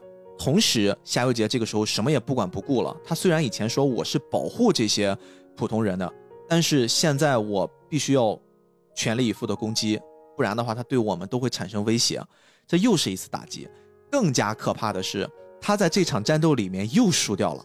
也就是说，一个肉体最强干掉了两个会咒术的非常强大的角色。哇，这一系列的打击对夏油杰来说非常非常的大。而我们刚才所说的夏油杰在电影版里一直会说不会咒术的飞术师是猴子，这个猴子的称呼就是来自于腹黑慎尔他说的，因为他在击倒了夏油杰的时候，他一直非常戏谑的自称。说你们不是一直自称最强的咒术师吗？你们连我这个用不了咒术的猴子都打不过，你们算什么最强？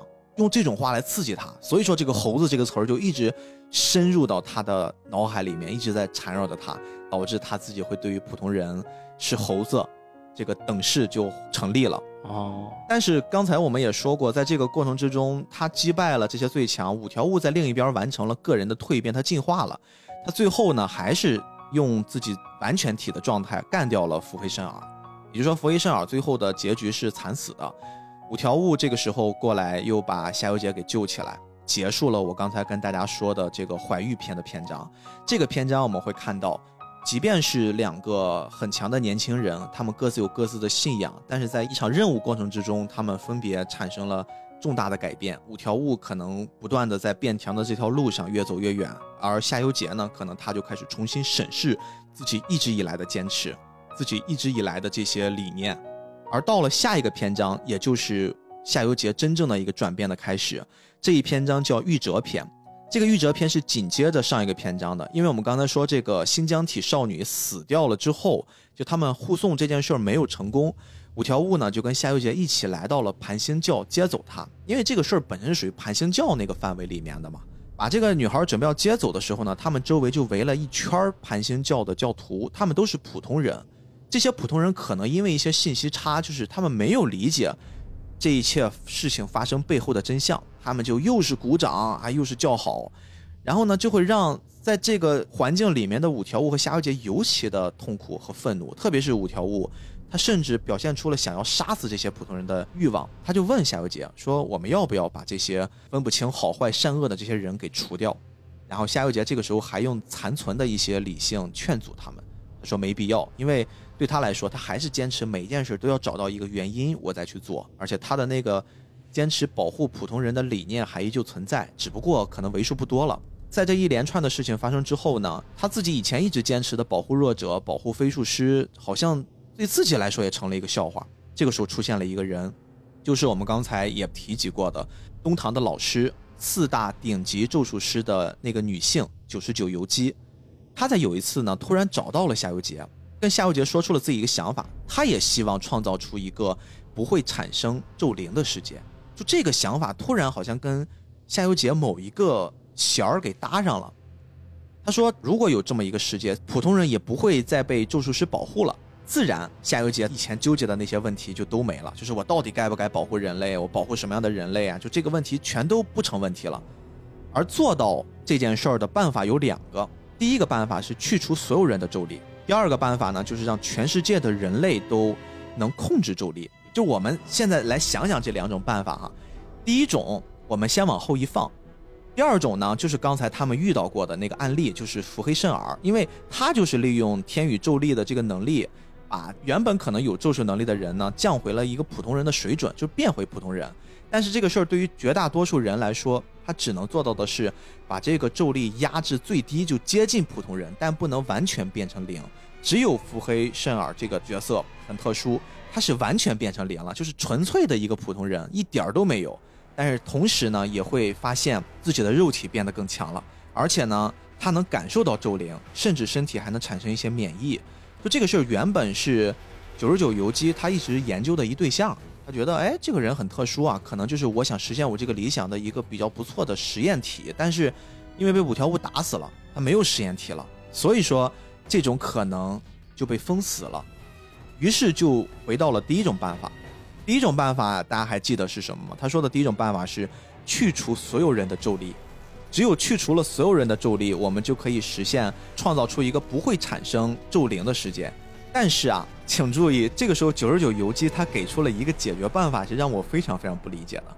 想要达到去除所有人的咒力，要结合咒灵是怎么产生的？我们来思考。刚刚咱们说过，是由人散发出来的怨念啊，各种负面情绪，最后会凝结而成。但是呢，咒术师本身是不会把这些散发的怨念、这些咒力往外发散的，就是说，他会封到自己体内，他不会往外扩散，也就不会产生那些咒灵了。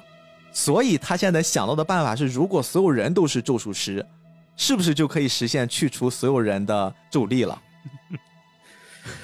这个是不是有点绕？但是你们仔细想想，是不是这个道理？就是我们因为咒术师有这个特殊的能力，不会往外扩散，所以呢，如果让所有人都是咒术师，那么这个事儿就解决了，由此就能解决掉这个世界上就不会再产生咒灵了。这个因果关系非常的离谱，就完全反了过来，最后要做的事情和一开始的初衷。好像达成了，但是又好像做了完全相反的事情。但是更相反的、更可怕、更离谱的就来了。夏油杰听了他这个理论之后呢，自己嘀嘀咕咕的和自己的坚持那个想法，突然就串通起来了。他提出一个概念，我给你读一读。他说：“那么杀死所有的非术者，这个世界不就全都是咒术师了吗？” 更近了一步，对吧？这个事儿是不是突然就跟仙水他最后做的那一些决定就完全贴界了？然后夏油杰就在这一刻被九十九游记说的这一番话真的扎到自己心里面，变成了一颗种子，而且正在逐渐发芽长大。而在此之后呢，夏油杰还遇到了一些事儿，因为他的咒术高专不停的要给这些学生派任务，因为判断失误，把夏油杰的一些同伴儿派出去了。可能比如说本身他们应该铲除的是一些相对低等的咒灵，但是他们现场遇到了一些很高等的，而且这个问题主要的原因是因为学校判断失误。导致他自己的好伙伴一个惨死，一个重伤。重伤的那个人呢，在我们这部作品，包括在正片里面也很受欢迎，就是那个贱人，成熟的成年人，那个非常非常讨人喜欢的角色。他在这一场任务里面重伤了，并且他一直在抱怨说啊，怎么变成这个样子，特别特别的惨。夏油杰因为这个事儿呢，很不是滋味儿。他觉得，那我们咒术师的终点就是在执行一场一场任务，再去浮除咒灵的过程之中。最后死亡吗？难道就只有这一个结局吗？同时啊，他也接到了一个任务，这个任务呢是当时把他派到了一个村子里面，他本身也是很顺利的完成了这个任务啊，扶除了村子里面的这些咒灵，然后这个村民就把他带到了一个房间里面，他看到了这个房间里面关着两个小女孩，这两个小女孩呢，因为本身他们有咒术师能力，他们就天然跟这个村子里的人不一样，导致被这个村子里的人当成了怪物。所以就关起来，并且给他施加了特别残忍的非人对待。同时，这个小女孩的父母因为要保护小女孩，然后被这个村民给处死了。最后，因为他们的怨念，变化成了一直让这个村子受苦受难的那些咒灵。也就是说，通过这件事儿，夏油杰一直在反思的：我们到底去帮了这些普通的老百姓，我们到底为了什么？结果突然因为这件事儿，我发现我们帮你有什么意义呢？你们这些人。还是人吗？所以他一怒之下，彻底把前面经历所有的事情全部串联了起来。他想通了，他就把这个村子所有的这些无知的、愚昧的人类全部屠杀干净。就是我们刚才说的，夏油杰曾经屠杀了一百一十二名村民的开端。走到这一步的时候，他就彻底的黑化成了一个反派。对。本身的这个逻辑就也是一个有一点点像之前我们聊那个千年村篇的那种感觉，没错，就是实际上它讲的是这些有些迷信的带点民俗要素的村子里的普通人恶意，而且他们救的这两个小女孩，也就是我们这次在动画电影里面看到的那两个可可爱爱的小姑娘，一直在陪着夏油杰去大闹一番的那两个女孩，一直管夏油杰叫先生，对。随着他的黑化呢，他甚至杀掉了自己的父母。用他的话来说，他是要断了自己的后路，因为我要除掉所有的非术师，那么我的父母也是其中一员，我不能因为他是我的父母，我就要把他们单独拎出来，那这对我自己现在这个阶段所坚持想做的这件事儿又变得矛盾了。所以说，他彻底铲除了自己的后顾，把自己的父母杀掉，然后走上了这条不归路。所以整个这个故事，我们给大家补完了世界观。然后大家会发现，《咒术回战》的这部，特别是我们今天聊的动画电影，好像它的内核讲的整个故事的脉络，就已经不再是我们开篇所提及的那个样子了。我们虽然在讲述的过程之中，也频繁的提起这块像什么，那块像什么，但是更多的，我自己觉得是一方面在开玩笑，另一方面是我们为了方便大家去理解啊，就是没有看过的，怎么样能快速的去 get 到一个角色，因为每一个我们刚才提及的这些。致敬的元素，它都是在整个动漫的领域上非常非常知名的、非常成功的一些塑造。而在这些塑造，我们看到它汇聚到了一部作品里面的时候，从故事内核本身其实还是独立的，还是属于《咒术回战》自己的故事。而且这个故事，至于我来说还不错。那我觉得到了节目的最后，我们稍微的来研究一下，或者说我们去讨论一下这个话题。对于《咒术回战》大家所诟病的这个问题。到底是不是影响或者制约这个作品成为一个非常非常受大家欢迎的所谓王道霸权漫的阻碍呢？在我看来啊，就是这个问题是稍微有一些复杂的问题。但是其实我最近在看《咒术回战零》之前，我也一直在思考这个相关的一些创作论的问题。所以我把这个问题拆成了几环，我们一环一环的来考虑。嗯，就第一环，其实。借鉴老师，他有一个身份翻转的情况，他是一个从看漫画的人逐渐转向成一个画漫画的人的这样一个从一个产品的接收者、体验者转换成创作者，他是有这样一个身份转变。这个我可以粗略的把漫画家分成两派啊，就是一派是我有想表达的东西，我恰巧借用了漫画这个形式，有一种从上到下的感觉。第二种呢，是我看了很多的漫画，我也想画漫画，所以它是从下到上的这个形式。但这个不是一个纯然的分类，其实跟借鉴老师很类似的情况，在很多领域也有。比如说我和逼哥，我们现在来录播客，为什么我们录播客聊播客？很大一部分原因就是因为我们之前是长期的播客的听众，没错，而且我们怎么听的播客，就会让我们对于播客这个概念。有怎么样的理解？哎，这事儿还真是这个样子。因为我记得有一次咱们在微信聊过这个话题啊，就是好像我们发现，呃，现在的这些播客，他们制作的方式，他们对于播客的理解，完全源自于你是听了哪一档播客入的坑，嗯，所以你做的播客可能就会偏向哪一类的制作方式。这个包括人数，比如说，我觉得播客就得是二人对谈，有人觉得。播客就得是单口的，有人觉得播客就得是三个人以上，大家一起乱聊，炸哄哄的才叫播客。有的人觉得播客就得精简，然后有有的人觉得播客就是一刀都不能剪。再包括一些时长，有人会觉得一个小时左右就可以，有人觉得十五分钟合适。特别是现在有很多呃这两年开始听播客的人，他们会觉得播客应该越短越好。嗯，但是再往前，还有一些人会觉得播客怎么也得两三个小时吧？就这些都是。大家不同的观点，我发现，当你有一个这个从接收者到创作者的一个身份翻转的过程的时候，你创作出来的那个东西会难免带有你之前接收的时候你对他的那个概念和认知。嗯，所以借鉴老师他自己画漫画，就有一点点像，比如说现在我们作为爱好者，你画一个同人漫画，那你画的漫画里的元素啊、段子。很多肯定都是来自于你之前看过的作品。我觉得首先它的这种来源，就这个东西抄袭，我觉得肯定是不是。然后是否是过度借鉴的这个门槛可以讨论。但是本身它为什么会来？我觉得第一个原因就是因为它其实有这样一个身份翻转的这个阶段，就导致他对于漫画的理解和对漫画的认知，他吸收到的大量的信息都是来源于漫画。你看，像藤本树，他看了很多电影嘛。所以他的漫画里也有一些电影的分镜啊，电影的手法呀，也有很多电影相关的致敬。就这个是一个不可避免的，当你身份反转的时候，一定会去出现的事情。所以这个是我觉得第一环，没错。但是第二环，借鉴他有一次在访谈里的时候，他有提到，呃，别人看到他的漫画之后，会跟他说：“哎呀，你受死神的影响非常大吧？”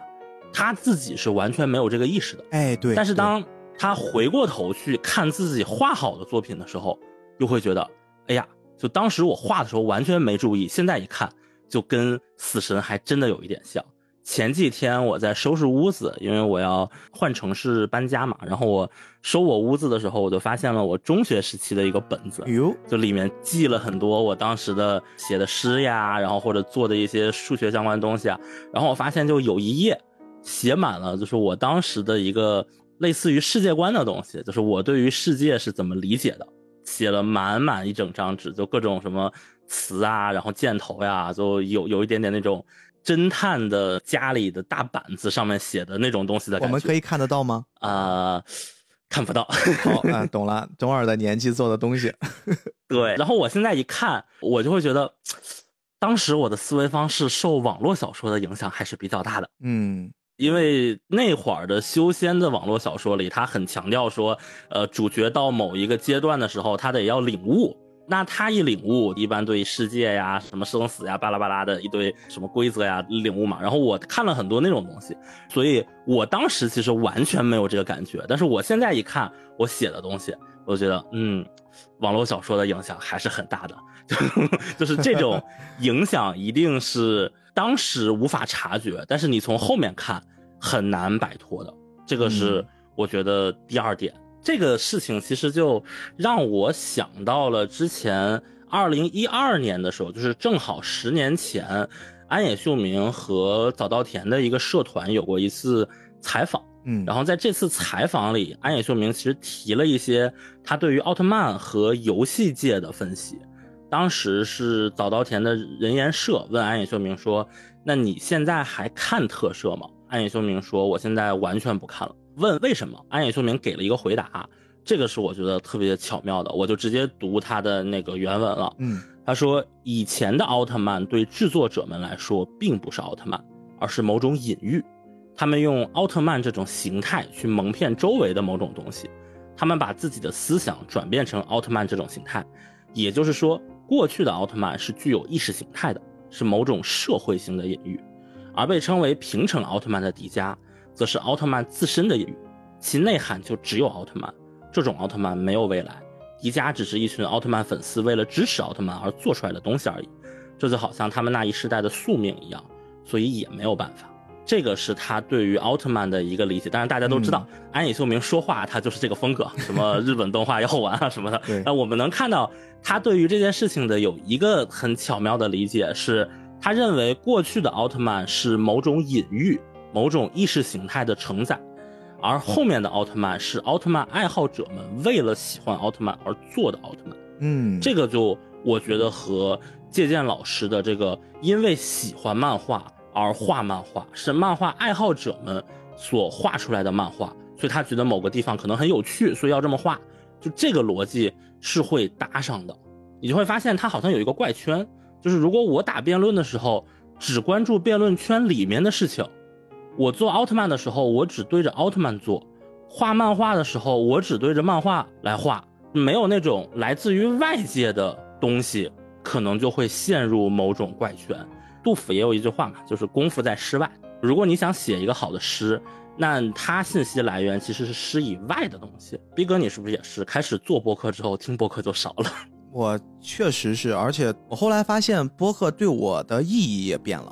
如果以前我喜欢播客的原因是因为我喜欢听，我能听到外面的世界，我能听到不同的声音那现在我喜欢播客的原因是因为播客给我带来的很直观的反馈，而这个反馈建立在我自己作为创作播客的这个人身份上，我才能得到的这种东西。甚至是如果一些老听众。包括你其实也作为从听众最后变成了菠萝油子的主播。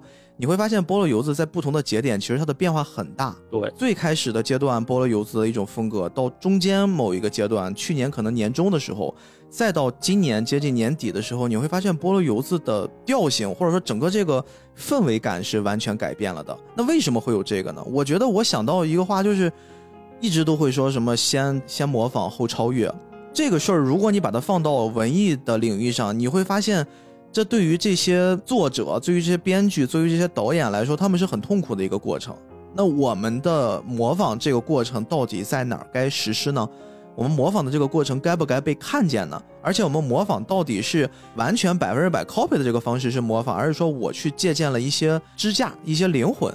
就这个尺度其实会很容易让人去迷茫。有些人对于外界、对于内部的评判标准，其实也是一个层面。你会看到。我们在去创作一个东西的时候，你觉得这个东西跟我之前的认知世界里面的某一个东西是贴合的，我就认为我先看的是你，所以这个东西它就不对。像爸爸，对，它就不对。但是你有没有想过，你先看那个东西，也有可能它这个部分来源也不是他原创的。甚至我作为一个创作者，我说一句不是特别负责任的话，咱们现在看到的所有的所谓原创的东西，其实它都会有一个前身。它一定都会有一个前身，凭空而成的东西，在现在这个社会是极少的，甚至是你们现在学习的任何一个艺术创造，或者就是说把艺术去掉的创造，你也都是从模仿开始的。达芬奇也是要从先画鸡蛋开始的，那那个鸡蛋是不是有人模仿呢？可能他在模仿鸭蛋吗？因为有一种关于艺术的起源的理论，就是模仿论，就是艺术这个东西产生于哪里，就产生于。人的模仿，对，所以其实前面我们讲完刚才那一套之后，就会有一种对抗性出现。这个也是这几年我察觉到的，国内的社会舆论领域对于抄袭这件事情越来越不宽容。嗯，就他好像把两种东西对立出来了，创作和抄袭，或者我换一个词翻译，就比如说我看了很多漫画，我把他们的那些漫画我吃到我的肚子里，我消化。然后我产出了我的漫画，我们姑且把这个过程称作类似翻译的过程，就是好像他会把创作和翻译给对立起来。但是如果我们仔细的去考察这两端，就会发现他们两个其实不是对立的，他们甚至不仅仅是一种模糊的边界，甚至这两个东西就没有什么区别。就像逼哥刚才讲的，就如果我们现在举一个最简单的例子，我说话。如果你认为无中生有是一种创作，这个也是借鉴老师他提的。他认为，呃，能够从无到有的是一种作家性。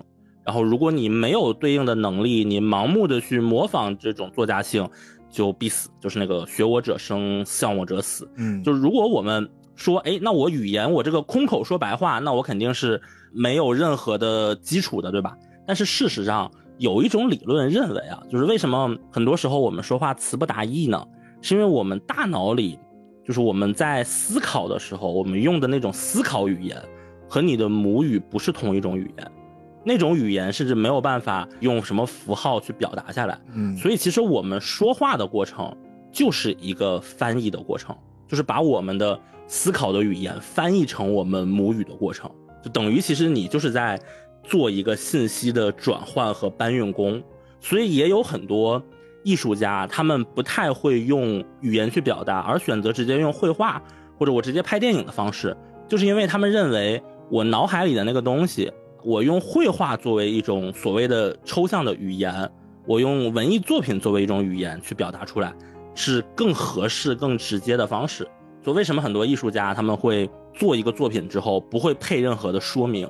因为这个时候，如果他配说明了，那就意味着他对这个从大脑内的思考的原语言，用绘画语言说完的这个话，再用文字去翻译一遍，就等于是你写了一个中文的东西，又翻译成了英文。那你翻译的当然是不太准确的，是很丧失所谓的风味和精髓的。所以，就是从创作的这种角度看，我们会发现。语言的这种很纯粹的表达，它也可以理解成一种翻译、一种信息的搬运、一种信息的拷贝。而如果我们从翻译的角度来看，他们都说嘛，诗歌是翻译之后损失掉的部分。很多人很喜欢村上春树，结果兜兜转转发现自己是喜欢林少华的译文的风格哦，就包括我们上期聊，当时我非常喜欢四叠半，我以为那是汤浅的风格，但其实他可能是森健的风格。嗯，就你会有这种误解，什么是诗？诗就是翻译之后损失掉的那一部分。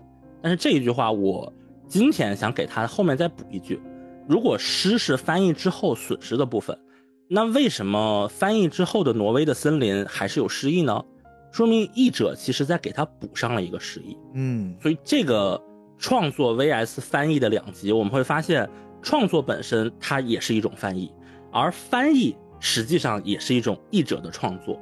所以对于我们今天讨论的这个情况来看，它实际上这两者完全不冲突，甚至它就是同样的事情，它翻译也能产生自己的独特性。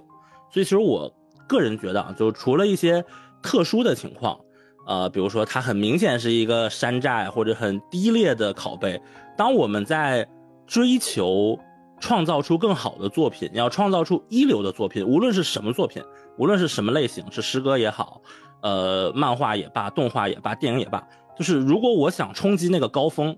我想创作出一个真正好的作品，那在前人基础上的借鉴和所谓打引号的抄袭，一定是一个不可避免的过程。你不可能真的从无到有去生成这些东西的。如果这部作品就是一个换皮的垃圾山寨的，那它抄袭当然是有问题的。但是如果这一部作品它本身的质量足够高，那么我认为大家可以对抄袭这件事情，就所谓的抄袭啊，或者你认为它有一些过度借鉴呀什么的，是可以宽容一些的。因为这几年就前面也提到，能看到好像大家很喜欢出警什么事情，或者是搞一些什么垄断，就包括版权，大家都知道版权是一件好的事情，但是所谓的版权恶霸，他对于同人创作的一些伤害也是有目共睹的。所以我认为这件事情，大家可以把目光更多的回归到作品上。作为一个内容生产者吧，其实我最近也在经历这事儿。我最近甚至也在做反思，到底我们所谓的抄袭，我们所谓的这些盗取，到底它那个界限和尺度在哪儿？对于一个创作者来说，这个尺度可能我们自己还会相对模糊。那对于观众层面，大家肯定会更迷茫、更模糊这个概念。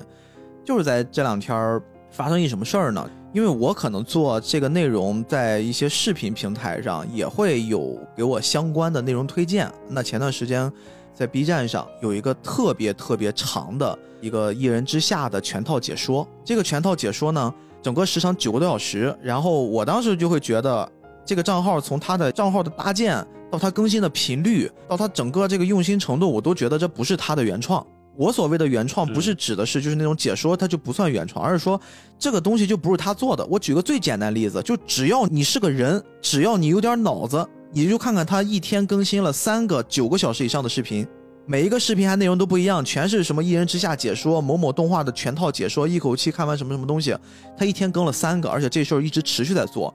好，如果你说这是之前的存货，你点进去，每一个他的视频都是他妈不一样的声音。这个就是一个小规模创作者的不可能三角：产量、质量和原创性。如果你质量还行，产量很高，那你的原创性肯定有问题。这种东西集聚在一个账号里面的时候，很多人还在那儿吹捧呢。哦，你做的好好呀，你什么时候更新呀？什么我们每天期待你的更新。我觉得这个就是作为创作者本身的失职和作为一个观众的纵容。观众没有判断吗？就这个东西为什么会允许它的存在？为什么会给他呐喊、给他叫好？这个问题让我觉得特别离谱。最离谱的是昨天这个视频在 B 站上了首页，我特别特别不理解这个视频上了首页，它有几十万的播放，有几万点赞和投币，而且有几千条优美的评论。这个视频从中所谋的利益，我甚至已经直接找到了这个账号它原本的内容生产者是谁。那有的人就会在我在下面的那个回复上给我一个评论，说这个东西不叫搬运，因为他所理解的搬运就是别人短视频一期节目一支视频，然后这个人把所有的那些人的视频剪起来，最后混成了一个。他说认为这个行为就已经是在做原创了，这已经是在做创作了，那他就不存在什么搬运视频的行为。就这件事让我特别特别的气愤。我觉得那如果世界上都是这种创作的话，这个创作尺度是我个人不能理解的。啊，那我稍微平复一下，那到底什么才是这个尺度呢？借鉴、搬运、抄袭，他们之间这个尺度是什么？我自己给自己的要求就是，你在不管借鉴了谁的内容、借鉴了谁的形式、借鉴了谁的素材的前提之下，最后你所生成、你所导出来的这个东西，它有没有你的影子？嗯，就如果说我把东西全部混剪起来了。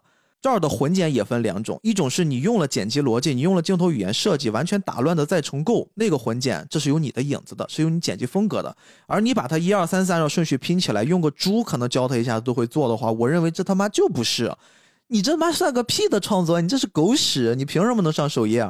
我觉得这个就是对于所有创作者最大的亵渎。就这个事儿，我特别气愤。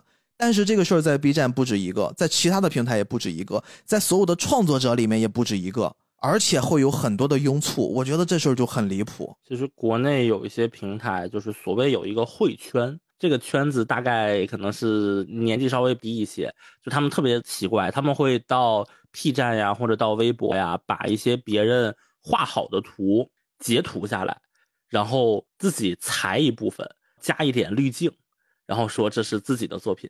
并且会标价，就是他们有一些，应该我印象里之前出这个新闻的时候，他们是以 QQ 群为核心的，然后还卖钱呀之类的，就我个人也非常不理解这样的情况。哎呀，越说越生气，为什么这期结尾脾气上来了？行吧，今天就到这儿吧，朋友们，感谢你的时间啊！这期节目我们还是很喜欢的，可能我们最后我们自己也上了一些创作者视角的情绪，但是希望不要影响到你们。周日回战。特别是这部动画电影《周日回战零》，还是一部非常值得大家去看一看的作品。祝大家这一周好运，然后也祝大家能有一个快快乐乐的观影体验。大家国庆快乐，嗯，拜拜。他们说我抄了别人 flow，我的 rap 在学人走。不好意思，做了这么久，但还是没能够让你记住我的名字，代表上海这座 city。我从 QQ 音乐、网易云一直抄到哔哩哔哩，对的，我抄了哎我多梦天呐，哎。被他们发现了，哎，只要他们觉得对，其他都无所谓，目标就是变了位。评论区像动感地带，怎么能够那么厉害？我抄了满首歌，抄了你的男孩 T T T，抄了神玩具叫 Ice 连忙睡眠 G B Z，J D flow 太复杂了，我想我先得记笔记。我抄了红花会，我抄袭了谢帝和 C D C，T Y 还有王千霍，Harry Gary on the beat，哎，我的 flow，我的 vibe，抄袭派克的 Green D，廖小农 o 不零三，哎，是我抄袭的名单，哎。只是我帮着 P O A，王宇还是刘 J，我抄了 Bray，神奇四要海马 C J 和小爱，我抄了欧阳靖超物语，当然也抄过盖，我抄了西奥还有 E，抄了受君超和 C，播放了万尼达米牛拿万爸爸 Legacy，就让我兄弟 get it to the verse，他们觉得应该也是抄了 I C E，一首歌曲连着轰炸两轮比赛，画面全部都在爱奇艺，就连编导坐在旁边听完他的部分都忍不住快起立，那我就想问问你们 k a t i e 今年到底到底应该排第几？抄了三百多个 rappers，但我没有一点规律性。中国抄的韩国、日本、泰国、朝鲜，还有东南亚的菲律宾，还有兄弟票的饭，嗯，还有那弗拉赫丁。哎，不是抄过 ATM，我还抄过费玉清，抄了芋头 K 改新版的 Dirty Dreams，哎呀，抄了 C 八不行来我歌来听，哎呀，抄了 Shine T 的 Melody 和往前 BOC，怎么韵脚像欧洲步，我好像特么 C 病。他们说咖喱抄了咖喱，我脑子跑去哪里？哎，自己撞了自己的车，I copy everybody，哎呀，呀呀，你们说什么都对，呀呀，我也抄袭读。Yeah yeah Rainbow baby，哎，Yeah yeah 滴答，哎 OK，说我超流氓，说我超流氓，但我绝对不承认。黄皮肤度的 rapper 体内在流淌的就是那么纯正。诶，超了艾热还有 Johnny J，超了 J Cole 我也超过 Jay，阿福杰你的 punch line，光说的歌词我都会背。是不说唱真的强你好几倍，如果真的是不说唱真的强你好几倍，如果真的是不说唱真的强你好几倍，如果真的是不说唱真的强你好几倍。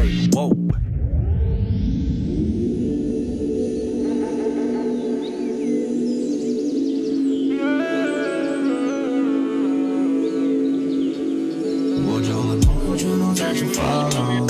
Big love and coffee, wanna.